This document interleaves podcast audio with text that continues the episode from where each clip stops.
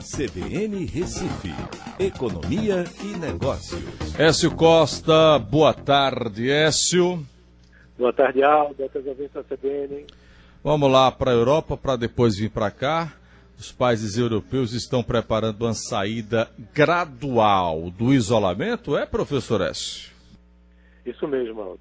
É, os dados do coronavírus lá na Europa estão mostrando que o pico provavelmente já passou e você tem aí um declínio de, no, de números de novos casos, né? É, se você olhar graficamente, realmente a maioria dos países tem apresentado isso. Até mesmo a Espanha, né, que estava com é, uma evolução muito mais forte que os demais países, é, a Itália, França, Alemanha, né, todos esses têm mostrado uma queda. Então, por conta disso, é, os, as autoridades né, europeias desses países já estão começando a organizar uma mudança nesse tipo de isolamento social ou de quarentena, para que deixe de ser uma quarentena horizontal e passe a ser uma quarentena mais seletiva ou vertical, né, como muitas pessoas têm falado. Mas isso não vai acontecer do dia para a noite, tá? Antes que muita gente se anime aí para a questão brasileira, que eu ainda nem comentei, mas é, lá na Europa isso vai acontecer aos poucos, muito provável que seja só no início de maio, e aquelas grandes aglomerações ainda vão se manter é, proibidas por um bom tempo, e o uso de máscara, máscaras vai continuar de forma forte, e também estão defendendo cada vez mais a testagem em massa para que você possa determinar quem, quem tem anticorpos e quem não tem.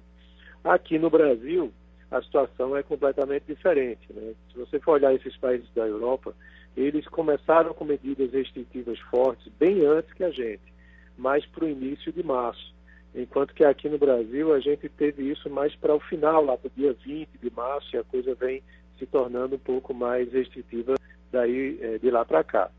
Então, nosso pico, é, muito provavelmente, ainda não foi atingido. Né? A gente deve ter aí mais uma semana, dez dias para que isso aconteça, para que só depois comece a ceder.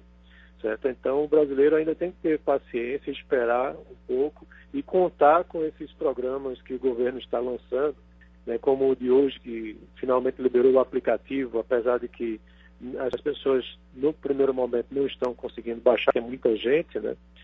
É, mas é, o pico ainda vai acontecer para que depois a gente passe a ter é, uma diminuição do número de casos e uma retomada é, de uma abertura da economia né, a partir provavelmente do início de maio, né, a não ser que é, o Mandetta caia ou que alguma outra coisa do tipo é, venha a acontecer. Né? né?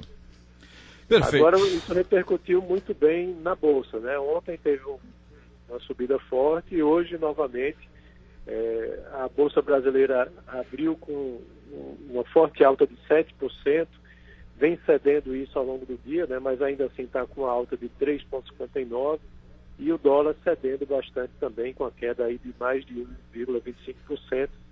Então, está é, sendo um dia positivo, até repercutindo essa notícia internacional né, no mercado financeiro. Écio, até amanhã. Grande abraço, até amanhã. Economia e Negócios, na CBN Recife.